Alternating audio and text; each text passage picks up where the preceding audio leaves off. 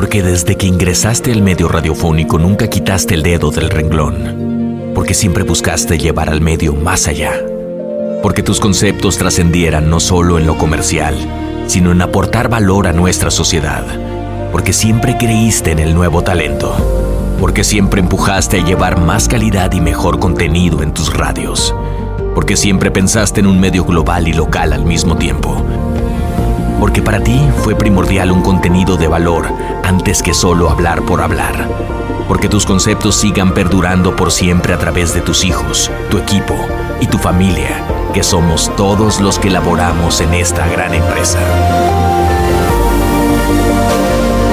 Hoy Radio SA está de fiesta, por siempre recordarte y llevarte nuestro corazón, hasta el cielo. Que estas ondas radiales vibren por todo el universo. Feliz cumpleaños, mi querido.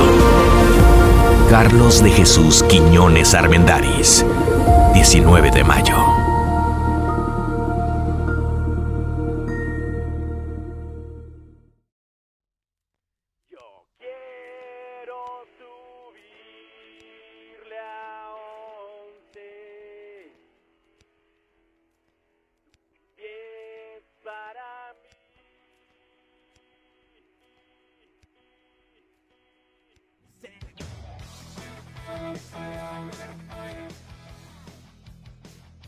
Hola, hola, bienvenidos a Súbele a 11. Yo soy Pamela Jan y bueno, pues este es un quiz de este programa diseñado con todo nuestro amor aquí desde Radio 13 para poder traer grandes historias que nos cambien el chip, que le, nos ayuden a darle la vuelta a los programas mentales con los que de pronto hacemos tanta trastada y se- seguimos siendo víctimas de nuestras circunstancias. Entonces es momento de entender que la, la victimización ya no está de moda, que somos alquimistas capaces de transformar nuestra historia y quienes vienen a esta cabina son personas que han hecho precisamente eso.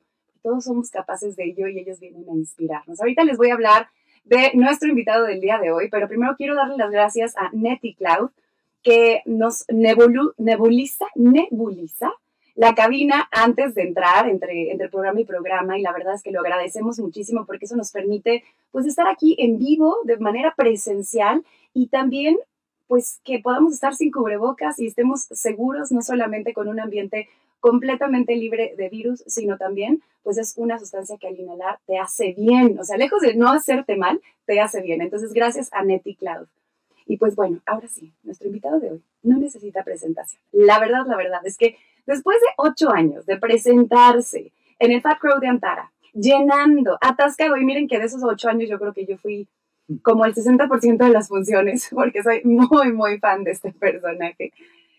Pues es un referente del stand-up comedy aquí en México. Además de ser un gran, gran stand-upero, comediante, es conductor, es locutor, ha sido productor de radio, guionista, ah, ha doblado a grandes personajes de la televisión y del cine, como por ejemplo El Chavo del Ocho, El Chapulín Colorado, em, también al Pájaro Loco, en Cars, en, bueno, en muchísimas películas.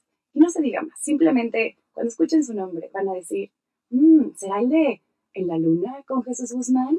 Sí, él es Jesús Guzmán.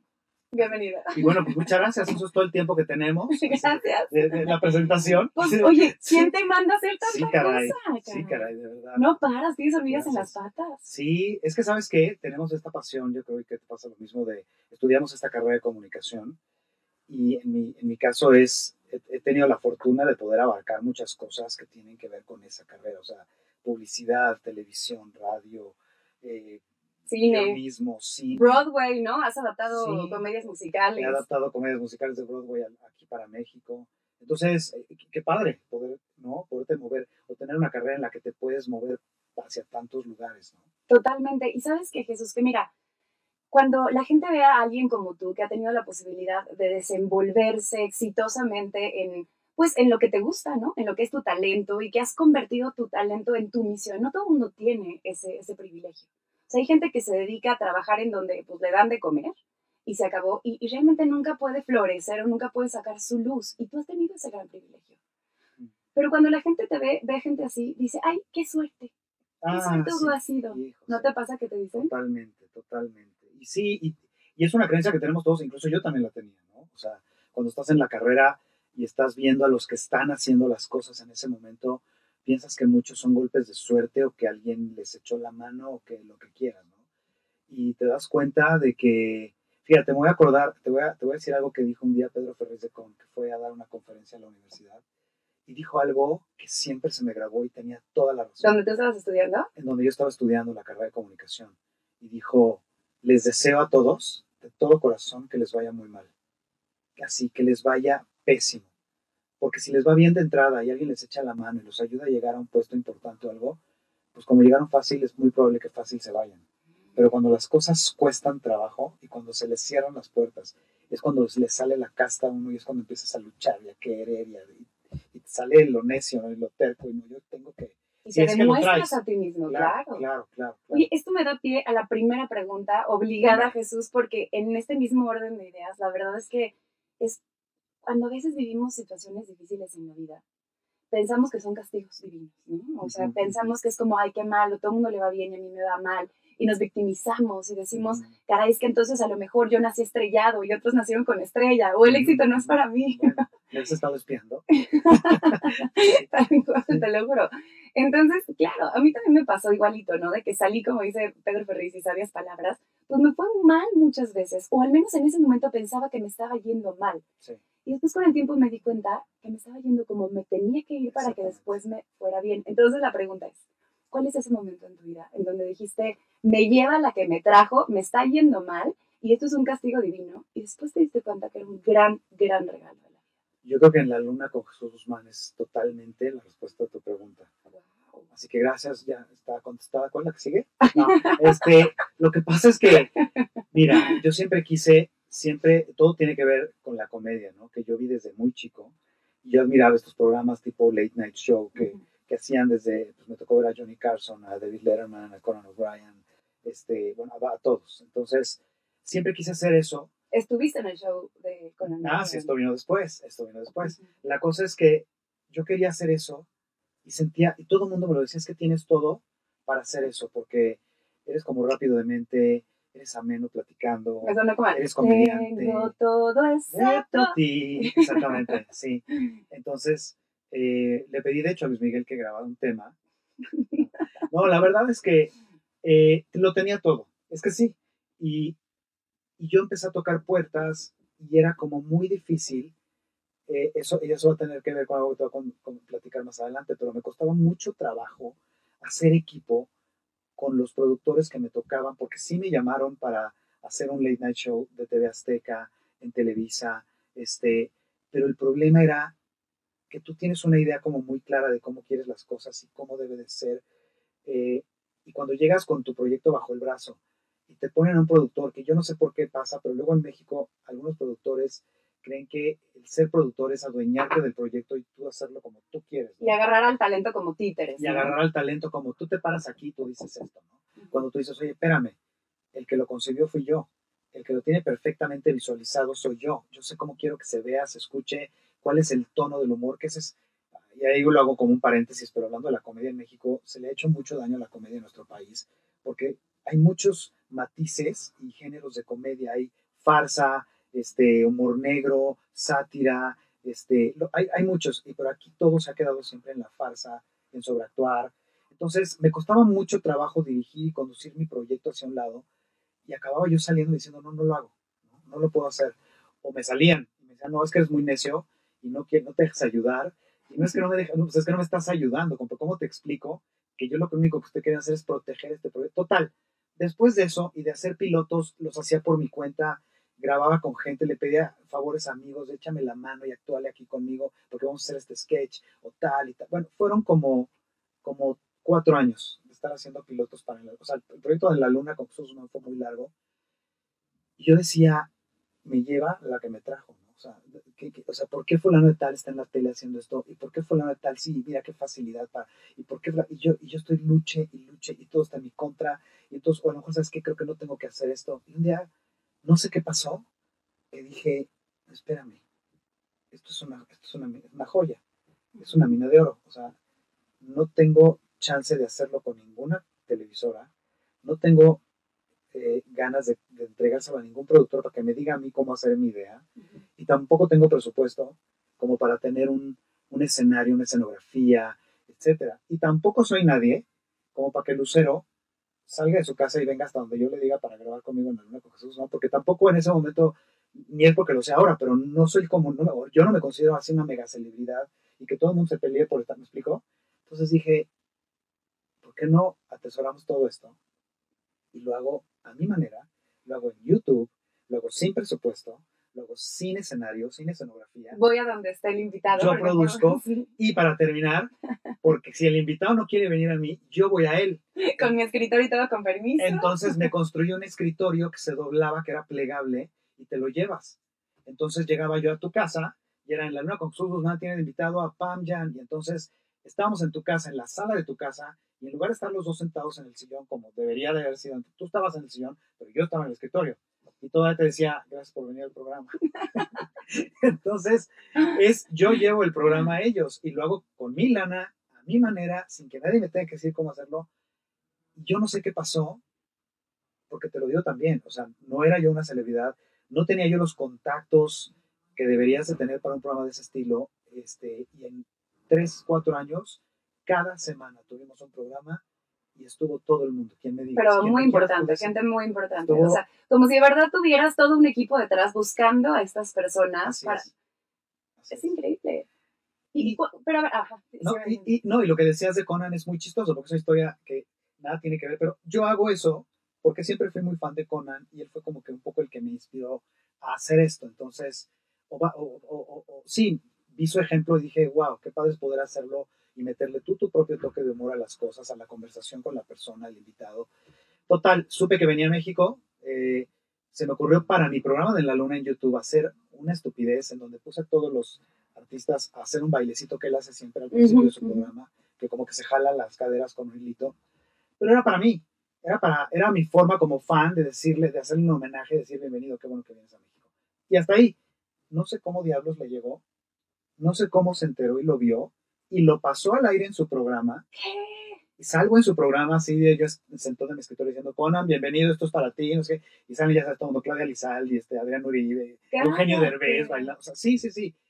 Y entonces llegaron a México y me buscaron, y me dijeron, Conan está muy agradecido con lo que hiciste, porque le ayudaste un poco como a...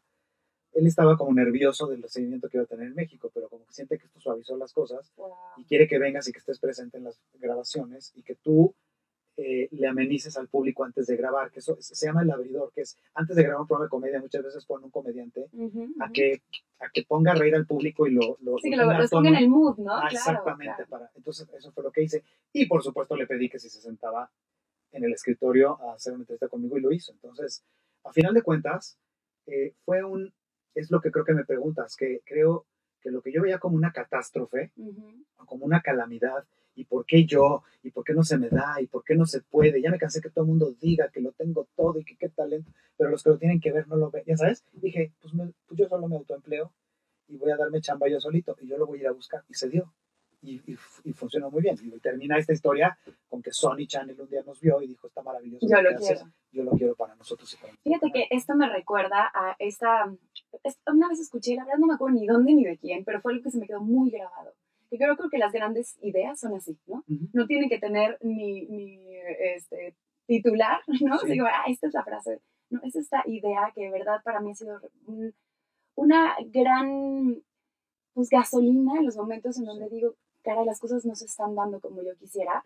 Digo, a ver, la musa, la musa no aparece y después entonces tú vas y te inspiras Así es. más bien vas, te inspiras como puedas, empiezas Sí. a hacer las cosas que haces y después Sí. la musa aparece. Y así fue exactamente lo que pasó en tu caso, Jesús. Pero dime una cosa, ¿qué tuvo que pasar? O sea, para una persona que en este momento nos está escuchando y dice, caray, yo en este momento siento que nadie entiende mis ideas, que nadie valora mi trabajo, que nadie me está dando el lugar, que los que me quieren ayudar en realidad no me están ayudando, que creo que es un poquito resumiendo lo que tú sentías en ese momento. Esas personas, ¿qué, qué, qué pasó en tu vida? O sea, ¿qué, ¿qué tiene que pasar? ¿Qué es, es una mezcla entre creatividad, inspiración, terquedad, resiliencia? O sea, ¿qué, qué tiene que pasar para que tú transformes esa situación en un regalo? es, eh, hijo, es que tiene que ver con muchas cosas, pero en mi caso, eh, creo que lo que a mí me ha ayudado, o lo que me ha hecho siempre ir hacia adelante en las cosas, es cuando cambio el enfoque en las cosas, porque a veces nos estancamos y, y- y- sí, como, como iniciaste en este programa diciendo que eh, nos hacemos víctimas y estamos todo el tiempo diciendo que todo está en nuestra contra y todo. Cuando cambias un poco el enfoque, es, es como, yo lo veo como un torbellino, ¿no? Y el que está dentro del torbellino está dando vueltas y no sabe si está de cabeza, de pie, acostado, vertical, horizontal. Pero el que está desde afuera viendo, lo está viendo perfectamente y está viendo desde otra perspectiva las cosas y sabe si estás de cabeza, vertical, horizontal, ¿no? Y no es tan grande, ni tan agobiante, ni tan... Exacto. O sea, salirte como la figura del observador y desde esa perspectiva replantearte las cosas, ¿es lo que propone? Es decir, ¿cómo me salgo yo del torbellino y lo empiezo a ver desde fuera? Mm, Y verme a mí mismo en el torbellino y entonces desde acá afuera es más fácil para mí analizarlo. ujú. ¿Me explico? Sí, Tanto sí, a mí sí. mismo como a todas las circunstancias de alrededor. Sí, claro. Entonces, en mi caso siempre fue un poco cambio de enfoque, el, el- el cambiar un poco la mentalidad y ver las cosas, pues sí, desde otra perspectiva, ¿no? Y salirme de esa, porque nos volvemos necios Ujú. y nadie te saca de ahí, ¿no? No, no, no, es que me va mal. No, pero, no, pero es que a mí nadie me quiere ayudar. O sea, ok, perfecto, nadie te quiere ayudar. ¿Qué sigue? ¿Qué pasaría? ¿Qué pasa con alguien a quien nadie lo quiere ayudar? Pues ayuda solo. Sí, ayuda solo. No dependas de los demás. Exactamente. Pero como digo, siempre cambia la trama y acaba con el drama, ¿no? Exacto. Oye, ¿y eso, entonces qué pasa? Que una serie de circunstancias repetidas a través del tiempo, o que a lo mejor alguien te dijo es que a ti nadie te ayuda, o es que qué mal a ti, tú no tienes suerte, ¿no? Se empiezan a convertir en creencias. Y entonces de repente ya están ahí arraigadas, se vuelven parte de tu programa mental y Sí. ya después utilizas esas creencias en automático. Cada cosa que haces, ¡pum! Abres siempre la misma aplicación mental para operar esa circunstancia. No me va a ir bien. No me va a ir bien. No, no va a salir. No, ¿para qué lo hago? ¿Para qué me, para qué me molesto si va a acabar como siempre? Todo? Me van a bloquear, Sí, sí, ¿no? sí, me van a bloquear. Yo por mucho tiempo tuve una creencia, porque siempre me pasaba en ese momento que empezaba un proyectos increíbles, ¿no? y todo padrísimo, y era- había inversión, y el entusiasmo de la gente, y el proyecto, y ¡pum! de repente se desinflaba. Salía de ese proyecto, vámonos a otro, lo arrancamos, Sí. y entonces ya después yo entraba con ese pie de esa creencia de, híjole, ya no me quiero ni emocionar, como, es, como la frase, Exacto. ya no me cueso al primer hervor, Ujú. porque qué tal que se desinfla el proyecto. Y Ya no le entonces, pongo nombre al niño hasta que nazca, ¿no? no, pero qué terrible, hay que darnos Sí. cuenta de esas Sí. creencias. ¿Qué creencia en tu Sí. vida identificas que de pronto te estaba limitando y decidiste darle la vuelta o cambiarla y eso cambió tu vida para bien? Justo lo que estamos diciendo. Este, hay una, bueno, es que siempre crecí yo y, y a pesar de que ahorita dices, bueno, has hecho muchas cosas en el ambiente de la comunicación y todo, pero dijo, siempre, siempre, siempre fui como muy, no sé por qué, pero eso viene, viene de lo mismo. Nadie me ayudó o nadie me dio la mano o nadie, nunca tuve este El que padrino. llaman el padrino que te jala y que... Entonces todo siempre tuve yo solo que ir a tocar puertas, a tratar de abrirme solo las puertas y sí te va creando un callo, ¿me explico? Eh, el que tienes que hacer que la gente se fije en lo que tú traes, en si tienes talento o no lo tienes, en si tu idea es buena o no. Entonces, este, hay un momento en el que ese cambio, por ejemplo, eh, me hizo, me volví como muy negativo y, dije, ¿para qué? Vamos a aventar la toalla, vamos a dejar de luchar. Pasé por una etapa en mi vida que yo le llamo la era de la Gran Depresión, porque estaba sin trabajo, estaba solo, vivía solo en un departamento, no tenía novia, este, no tenía dinero.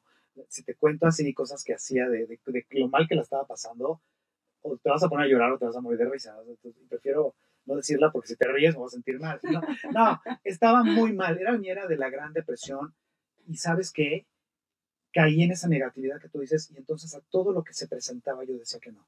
Y decía que no. ¿Para qué? Va a volver a salir mal. Es que va a pasar lo de siempre. Se va a quedar el famosito. Se va a quedar el guapito. Se va a quedar el de ojitos azules. ¿Sabes? ¿Para qué?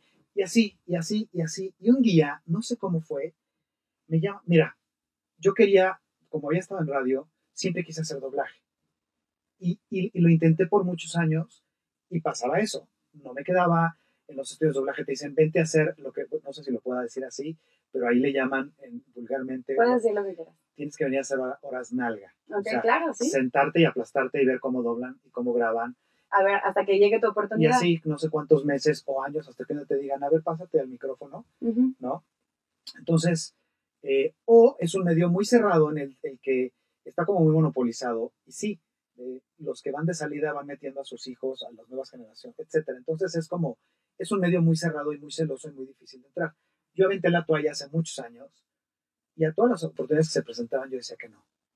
Y no me di cuenta que me estaba yo cerrando la puerta a, a- a lo que nunca sabes que puede pasar, ¿no? O sea, estabas diciendo que no, A todo. por anticipado, por la todo, creencia de a que te todo. iban a decir que no. Oye, o sea, Jesús, es como hay un este- programa de tele, ¿quieres venir al casting? No, No. no, gracias. No Es me que voy ya a- sé que no va a quedar. No me lo dan. Oye, Jesús, ¿quieres venir a hacer una prueba de voz? No, es como te rechazo antes de que tú me rechaces a mí. exacto. Wow. Es como, no, no soy tan fuerte emocionalmente ahorita para aceptar el rechazo. Entonces me lo evito. ¿Sí me explicó? Órale, ¿y, y cómo cambió? O sea, porque está, está fuerte. Me Y- hablaron y, por es muy frecuente, déjame decirte. Sí. O sea, yo te puedo apostar que si cualquiera de los que están, nos están escuchando en este momento reflexionan tantito alrededor de lo que estás diciendo, un 95% van a encontrar un, una situación en su vida, un Sí, contexto claro. en donde ya tienen el no, ellos mismos lo pusieron Ellos sobre lo la mesa y ellos ajá, lo decidieron así, wow, ok, a ver, entonces, ¿qué pasó? Entonces, esto es muchos años antes de esto que acabamos de hablar de, la luna con Jesús. Sí. Eh, me llaman por teléfono de un estudio y me dicen, yo no supe ni por qué tenían mi teléfono, porque de esto habían sido 10 años atrás que yo había intentado hacer doblaje y todo esto. 10 años lo aventé y dije, bye, ¿no? Y de repente me hablan y me dicen, oye, hay un proyecto que se va a hacer relacionado con Chespirito y con sus personajes. No te podemos decir más porque es algo muy secreto, pero, pero queremos que vengas a hacer prueba. Les dije, muchas gracias, no puedo. Con el teléfono, ¿no? No. Yo no sé qué pasó, que así como acabas de poner la cara, la puse yo mismo. O sea, en mí resonó ese no gracias. O sea, algo pasó en mí que me dijo, como, como si el angelito y el diablito, ¿no? ¿Ya sabes? Y, el, y, el- y- y- pero los dos en ese momento voltearon y me dijeron, ¿qué te pasa? O sea, ¿ya te oíste? O sea, ¿cómo no gracias? ¿Qué, qué te quita? El no ya lo tienes. ¿Por qué no por una vez? Así, cambias. sape por tarugo, Ajá. sí. Y, y te juro, algo me dijo, ¿por qué no? El no ya lo has tenido mucho tiempo. No pierdes nada, pues diles que sí. Y si te dicen que no, pues ya sabías que te iban a decir que no. Pero ¿qué tal que te dicen que sí? Marqué. Y dije, ¿cuándo es? ¿Dónde? Y todo. Ok, vamos. ¿no? Y vale, ahí va yo sin ganas. Oye, me encanta porque él- ustedes, los que no lo están Ah, sí. viendo, si oyen de repente claro. golpecitos en la mesa, no crean que están martillando perdónenme. aquí al lado. Sí, sí, sí. lo que sucede es que él, como es un gran actor, ¿no? Entonces No. él hace pantomima de todo lo que está diciendo. Entonces él colgó el teléfono. Ustedes no lo vieron, pero él colgó Aparte, el teléfono. Soy de esas personas nefastas que se tiene que poner la mano al lado de la cara, ya sabes, con los dos dedos levantados, para, explicar que esto es un teléfono, porque la gente no sabe qué es un teléfono y cómo se usa, entonces yo lo tengo que explicar. Gracias por ilustrarnos, como si fuéramos. Sí, está bien, está bien. Te lo agradecemos Hijo, este, es como, a ¿qué ver, ¿me puedes explicar qué, qué es desmenuzar? desmenuzar. ¿Qué es? Desmenuzar implica eh, tomar una menuza. Es imposible no usar las manos, ¿no? Así, Sí, sí, es, es- es agarrar el queso. El queso de. Oaxaca, el pollito. Entonces, ahí va yo, te voy a contar la historia rápidamente. Iba yo en el coche y este y yo iba ensayando, dije, va a ser algo del chavo, porque es, la, es el proyecto que más tuvo. Seguramente es algo que tiene que ver con el chavo. Entonces ahí iba yo ensayando aquí con Don Ramón, a Ñoño, y no me salía. Ahí iba yo en el coche. No, chavo, porque, o sea, ahí me medio, medio como que se oye, pero ya si lo quieres mantener en una conversación, ya, ya se me cae, ¿no? Este, que don Ramón, mira, mijita, que- total, no podía, ¿no? Y llego yo al casting y me dicen, ¿y a quién vienes a hacer? A la chilindrina. Y yo, hacia la popis, ¿no? Acúdalo. No, entonces, digo, o sea, en mi mente dije, ya intenté a todos y ya vi que no me salen, y según yo, como que, pues, el más normal era el chavo, ¿no? Que no tenía como esa voz tan. Entonces dije, pues, el chavo, y me vieron así con, con esa mirada de, ay, sí, Calma. o sea, no eres, del, no eres del medio del doblaje, quién sabe quién eres, y vienes a ser el principal. Ok, dale, métete ahí a la cabina, ¿no? Y en lo que yo me metí a la cabina y me dieron los audífonos, te lo juro, porque ni siquiera tuve, fíjate, iba con tan pocas ganas de hacerlo, que ni siquiera antes me puse a buscar videos del chavo o, en YouTube o algo como para ver cómo hablar, nada. Entonces, en lo que yo me ponía los, los, los audífonos y este chavo prendía la consola, empecé yo a hacer memoria y decir cómo hablaba el chavo, cómo hablaba No, el chavo. o sea, ni siquiera lo practicaste en él. Nunca lo practiqué. Y de ¿Y cómo te sentías en ese momento? Ahorita me dices qué pasó después, pero ajá, ¿qué, qué, qué sensaciones físicas? O sea, ¿te sentías Miedo. muy seguro? Miedo. no, miedo. ¿Y cómo se traducía ese miedo en ese momento? Había, esto es muy chistoso y que me preguntas, tenía miedo, pero había una parte de mí que estaba totalmente segura de que me lo iba a quedar. No sé por qué. Como intuición. No sé por qué. Eh, No, como que algo me decía, lo tienes, güey, porque eres... Como el bueno". contrato que me habían mandado la mano. Exacto, porque ya tenía yo, aquí, aquí estaba escrito ya diciéndome firma. No, no, lo que pasa es que algo me decía, eres muy bueno con las voces. Ok. Pero por otro lado tenía miedo porque no me acordaba cómo hablaba el chavo. Pero si algo tengo es que todas las voces que hago, es que mi show para la gente que no me conoce, que, que- qué raro, ¿eh? Porque la verdad es que me conoce todo el mundo. No, no es cierto, no es cierto. Pero para la gente que no ha visto Los mi que show. saben de comedia y stand-up No, te no, no. conocen. No, no, no. Pero es que gran parte de lo que hago es, es juego mucho con las voces. Es un gran diferenciador y es una de las partes Sí. más divertidas de su show cuando empieza con las voces. Sí, sí, sí. Y entonces todas las voces que hago siempre han sido de memoria. Nunca me he puesto a ver a nadie para imitarlo después. Nunca. Siempre es porque esto es algo que tengo desde niño. Absorbo mucho, soy muy observador. Entonces absorbo los manerismos, dicen manerismos, pero creo que está mal dicho, pero los ademanes, Ujú. las formas, la actitud. Y absorbo tanto a la gente que hasta yo podría tener una conversación contigo haciendo que soy Sí, sí, sí. no sé, y te reacciono como reaccionaría esa persona. ¿Me, me explico? Ujú, ujú. Entonces él se me muere. Y dije, ¿cómo hablaba el chavo? Y ya, para no se te larga la historia, me dice el chavo, este, bueno, no el chavo de noche, sino el chavo de la consola, me dice, vas con la primera, porque se tomaron la molestia de escribir todas las frases que todos conocemos del chavo en una hoja, como si nadie supiera, ¿no? Y entonces me dice, léeme la primera. Y yo así, ¿cómo hablaba? ¿Cómo hablaba? A ver, creo que era así. Y, voy y le digo, fue sin querer queriendo. Y nada más vi los ojos de este cuate, cómo se me quedó viendo. Y me dijo, a ver la segunda. Es que no me tienen paciencia. Y así, bueno, no te hago la historia larga. Era un casting que se hizo en toda la República Mexicana y se fue haciendo un embudo, eh, eliminando, eliminando, eliminando. Y al final, quien aprobaba la voz era Chespirito. Pues en menos de un mes me volvieron a llamar para un callback y en dos días después de ese callback me dijeron, te quedaste con la voz. Y te quedaste con la voz del chavo y te quedaste con la voz de Godínez. Y no nada más eso, este, esa era de la gran depresión que yo te dije. Gracias al chavo se me empezaron a abrir puertas, empecé a hacer la voz del chavo y por esto me empezó a llegar más doblaje, lo cual era trabajo. Gracias al chavo conocí a Paola, que hoy es mi esposa, porque Ujú. Te le mandamos un beso, mi querida Pau. Así es, porque casualmente el chavo se grababa en el estudio de ella y yo pues, no nos conocíamos, pero ella era la dueña del estudio y yo era el idiota que venía a hacer la voz del chavo. Entonces, este, que casualmente, aparte de cuando nos conocimos, ella tenía novio y yo tenía novia, pero pasó el tiempo, fueron 10 años de grabar el chavo. Entonces, en algún momento coincidió en que ya pues, ni ella tenía novio ni yo tenía novia, nos fuimos a echar un café y ahí empezó todo. Pero entonces, por hacer el chavo. Te este, convertiste en su chavo. me convertí en su chavo. Qué bonito. Y hoy tenemos un chavito. No, este, Perruno. Exacto. No, porque tomamos la difícil decisión de no tener hijos y en su lugar pues decidimos tener esto otro que es este dinero. ¿no? Pero- Hijo de tu madre. Oye, aparte me picas en donde más me duele. Sí, sí, sí, sí. Y vida, ¿no? Acabo de pagar. Oye, ¿Cuánto te digo de vacunas ayer? oye, viajes, ropa, todo para nosotros, ¿no?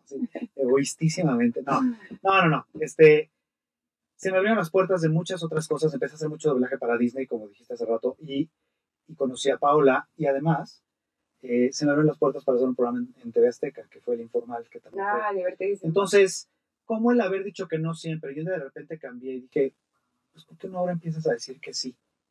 ¿Qué pierdes? El no ya lo tienes, ¿no? Pues empecé a decir que sí y te juro que como, como libro, así de, empezaron a pasar las cosas y una venía detrás de otra y dije, no dije qué tonto porque desperdicié tanto tiempo en mi vida, creo que eso tuvo que haber pasado para que yo entendiera y aprendiera. Fue perfecto. Sí, Fue perfecto como tenía que ser, pero ese sí, ese sí que hiciste, que dijiste en ese momento, además de todas las puertas que te abrió, te abrió la- una puerta muy importante, que es la de la seguridad. así es. Es la puerta de tu autoestima y es la puerta de, a partir de este momento, digo sí a esto. Sí. Sí a esto y cambiaste el loop en el que habías estado durante muchísimo tiempo, Jesús. Como de pronto una decisión en un momento determinado, hacer las cosas diferente a como siempre las habíamos estado haciendo, atrevernos a, a ver, ¿y si lo hago distinto? ¿Qué va a pasar? ¿Qué pasaría? A ver, no? ya vi que esto no funciona. Ya, ya es, es como cuando estás en el parque y alguien con su perro y el perro está haciendo hoyos ahí y están Firulais, Firulais, Firulais no, no Firulais. Dices, oye, si viste que 20 veces diciéndole Firulais no funciona, haz algo distinto, párate y ve y agarra a tu perro y jala. O sea, deja de hacer las cosas igual. Si no te están funcionando, busca otra forma de hacerlo. Oye, como hay. Cuando Siempre estás con los niños, ¿no? Así de, a la una, Exacto. a las dos, ya vas por, a las seis, Ah, sí, a las exacto. siete, y el Sí, sí, niño sí. ni te voltea a ver. de, no, no, no, vas aquí viendo el reloj que ya van a dar. A las 27. No, o sea, sí, sí, claro. Exacto. Totalmente. Pues si no funciona, cambia de, de- de estrategia, ¿no? Por supuesto, si cambias tus pensamientos, cambias tus resultados. Es una cadenita muy interesante donde pensamientos generan emociones, ¿no? Y entonces, fíjate, tú hasta ese momento pensabas, no puedo, no es para mí, yo no soy el indicado, no me van a elegir, no se va a hacer. Eso te producía miedo. Ujú. Miedo a, estabas ya a la expectativa de, ya, a ver a qué hora me dicen que no, gracias, ¿no? Nosotros te llamamos o nos Sí, yo llegaba a los castings, hola, ¿qué Ujú. tal? Mucho gusto, soy Guzmán. No, ok, gracias. bye. Sí, sí. Te lo juro. Tus pensamientos generan tus emociones Sí. y tus emociones tus actitudes. Entonces ya ibas como perdedor. Ujú. Y eso obviamente repercute en tus conductas y acaba, pues naturalmente, generando tus resultados. Entonces, básicamente, ¿quieres cambiar tus resultados? Pues cambia tus pensamientos. ¿De qué te ríes? De que, de que cuando me dijeron, sí, te quedaste con la voz del chavo, yo dije automáticamente, ¿por qué? Porque pensé que me iban a decir que no. Ni escuché el sí. no, es no, que ya en serio. lo que sí es que tampoco quiero sonar, porque suena muy fácil decir, ay, cambia de forma de pensar. Si antes decías que no, pues ahora di que sí. Es tan fácil. No, no es tan fácil. Lo que pasa es que una forma de vida o de exp- experiencias te llevan a ese momento también. Muchas veces es, se tiene que dar lo otro para que se dé el cambio, ¿no? Porque muchas veces si no estuvieras en esa situación, no cambiaría, no verías lo que tienes que ver. No sé si lo estoy diciendo. A ver, te lo propongo de esta manera. Es un, tiene, tuvo que haber pasado todo eso para que en el momento en el que te llegara el sí, pudieras valorarlo y pudieras realmente, a ver, si todo el tiempo hay sí, y esto lo vemos en chavitos, ¿no? Que de repente tienen éxito desde los 15 años, desde, pues ya no se comprometen con su chamba. O sea, Claro. lo ven tan fácil, Jesús, Que es como, es. ay, eso, es- eso es lo normal. Si ahorita Sí. me corren de esto, pues mañana tengo otra. Y si me sale mal, pues mañana. Claro. Entonces tú llegaste a un punto en donde aprendiste a valorar el trabajo, en donde, en donde aprendiste a valorar las oportunidades y a realmente dar lo mejor de ti con ellas. Pero la realidad es que quien hizo el cambio fuiste tú. O sea, Sí. El cambio no se dio solito, ¿no? Tú fuiste quien generó esa transformación. A veces no lo hacemos de forma tan consciente, pero fue simplemente un sí, un tomar el teléfono y decir, hoy lo voy a hacer diferente. Claro. Si no hubieras hecho eso, Sí. hubieras seguido a lo mejor hasta hoy. Ahorita seguiré en la Clavado ahí, ¿no? Sí, claro. Sí, totalmente. Oye, a ver, ¿qué consejo le darías al Jesús de ese momento? Ese- al Jesús que estaba en esa, ¿cómo le llamabas? La, La era de la Gran era de la Depresión. Gran Depresión. ¿Qué edad tenías más o menos? No, no estaba chiquito, ¿eh? Estaba como finales de mis... de mis- no, estaba a principios de mis 30. Estaba Ok, en principios de mis ok. 30. Ya venía, ya venía de un, de un tiempo de haber estado muy bien haciendo radio, haciendo publicidad, era buen creativo, tuve premios, etcétera. Pero tuve como este bache en el que de repente, no todos, pero muchos caemos, en donde me alejé de todo eso, ya no quería estar yo en publicidad, sentí que lo del radio ya había cumplido conmigo y me encontraba en un momento de, ¿y ahora qué hago? Sé que tengo tanto que hacer. Un día un, un, un entrevistador me dijo, ¿cómo te presento? Es que veo que haces muchas cosas, veo que eres como de radio, publicista, este, eres comediante, escritor, productor. Yo decía, tengo el mismo problema. O sea, cuando llego a aduana y me dicen ocupación, me quedo así como de, pues, ¿qué pongo? Entonces siempre, digo, siempre pongo publicista, no sé por qué. Ya había dejado la publicidad hace muchos años, ya era comediante, lo que quieras, pero yo seguía poniendo publicista. Entonces dijo, bueno, pues vamos a un corte y regresamos con Jesús Guzmán, publicista. No. Oye, ¿sabes que a mí cuando estaba más chica y estaba en la carrera, un día también hablando de Pedro Ferriz, Pedro Ferriz ¿Cómo chico, nos ha, de Con, sí, ¿qué de Con, tal? claro, Sí. cómo nos ha marcado, ¿verdad? Cañón, Sí. un día me acercó con él y tuve la oportunidad de conocerlo en un teletón.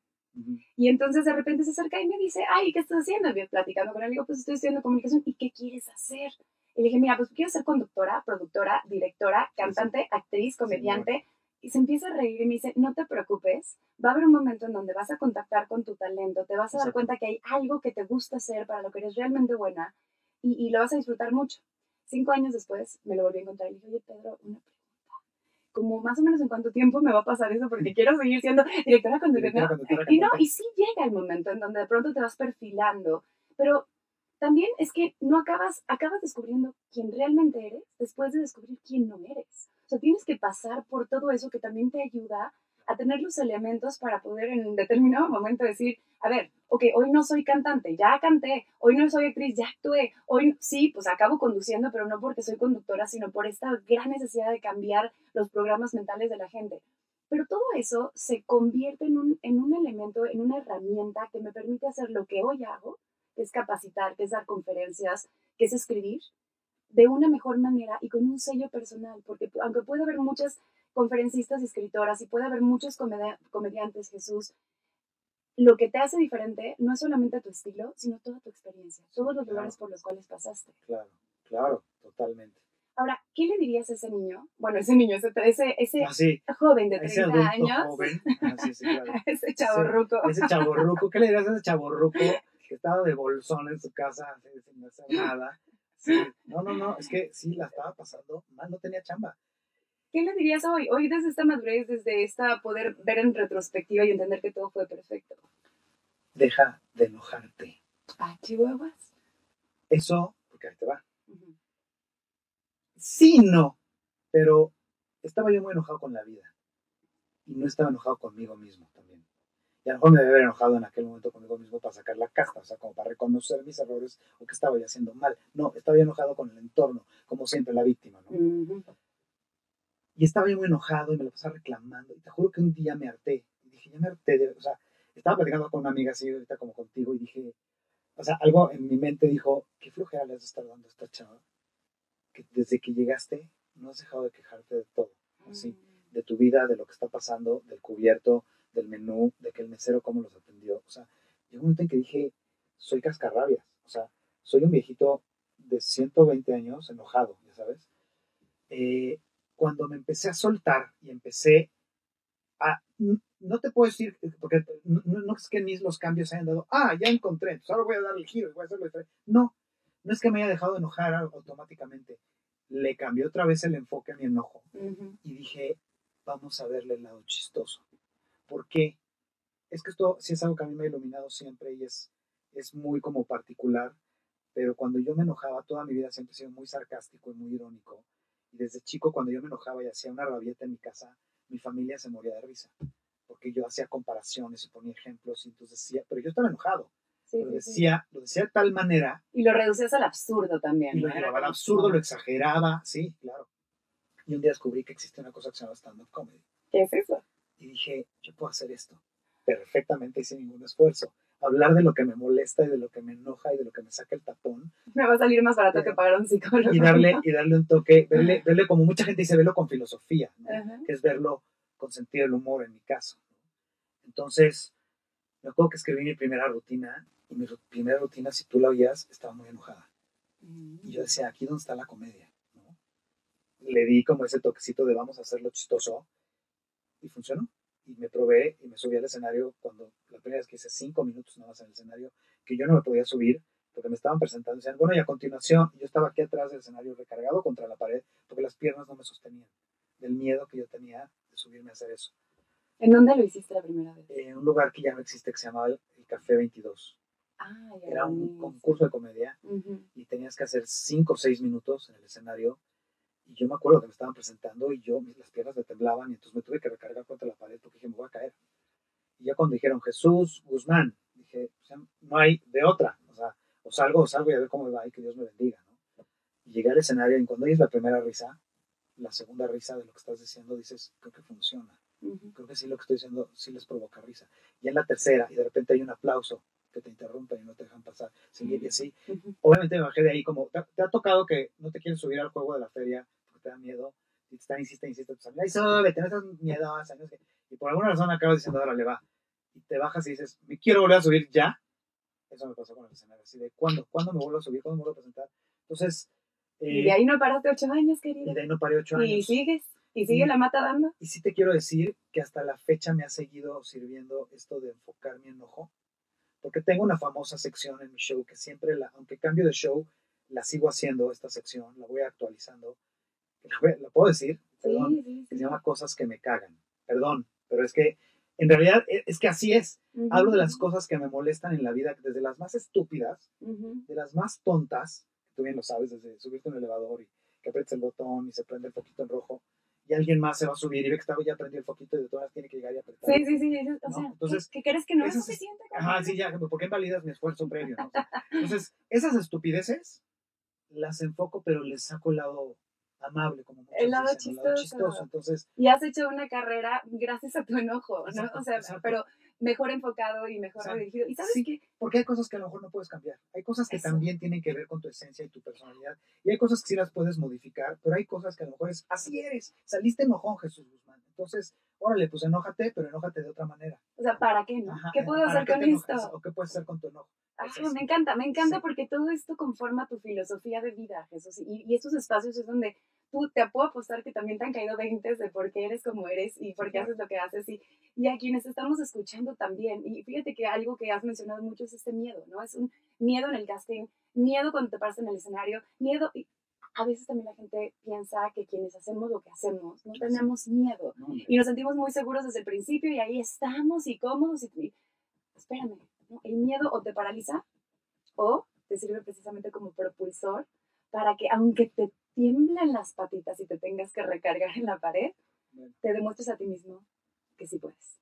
Así que tú sí que, sí que has podido. Bueno. Gracias por compartirnos tu, tu experiencia. Es que el miedo, fíjate que el miedo, ser valiente no es no tener miedo.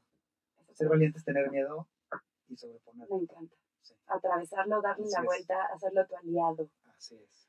Y bueno, pues como hay mucho más Jesús Guzmán para nosotros, empiezas nueva temporada post pandemia Así es. en el Fat Pro de nuevo, que ahorita arranca el 22 de mayo.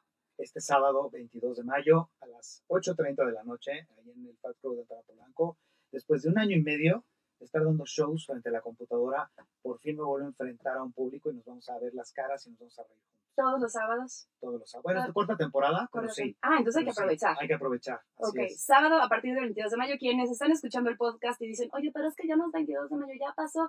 Acuérdense que el programa Súbele a 11 se transmite en vivo los miércoles a las 10 de la mañana a través de Radio 13. Entonces también para que estén pendientes de la emisión en vivo y quien se lo pierda, pues por podcast. Pero si no tienen idea de fechas, si quieren saber más de Jesús, ¿en dónde te contactan para saber si sigues en el escenario o dónde más te vas a presentar? Pues síganme en mis redes, todas mis redes, Twitter, Instagram, Facebook es Soy Jesús Guzmán. ¿Ok? Soy Jesús Guzmán. No hay pierde, no, no, no es un Yeshua, Sí, no, no, Jesús Ni Guzmán.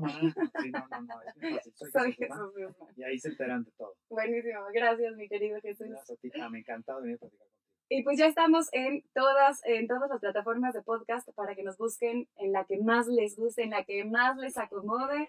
Y bueno, pues todos los miércoles a las 10 de la mañana. Yo soy Pamela Jan. Esto es Súbele a 11. Convierte lo ordinario en extraordinario. Vamos a darle el extra. Gracias.